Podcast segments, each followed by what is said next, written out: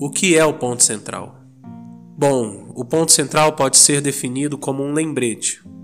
Ele existe com a missão de nos levar de volta à essência do conhecimento de Cristo, que é a Sua palavra. A Sua palavra existe com a missão de nos mostrar quem Ele realmente é. E muito mais do que isso, quem Ele deve ser para mim e quem Ele deve ser para você e quem Ele deve ser para qualquer um que esteja disposto a conhecê-lo. Então, muito obrigado e seja muito bem-vindo ao Ponto Central.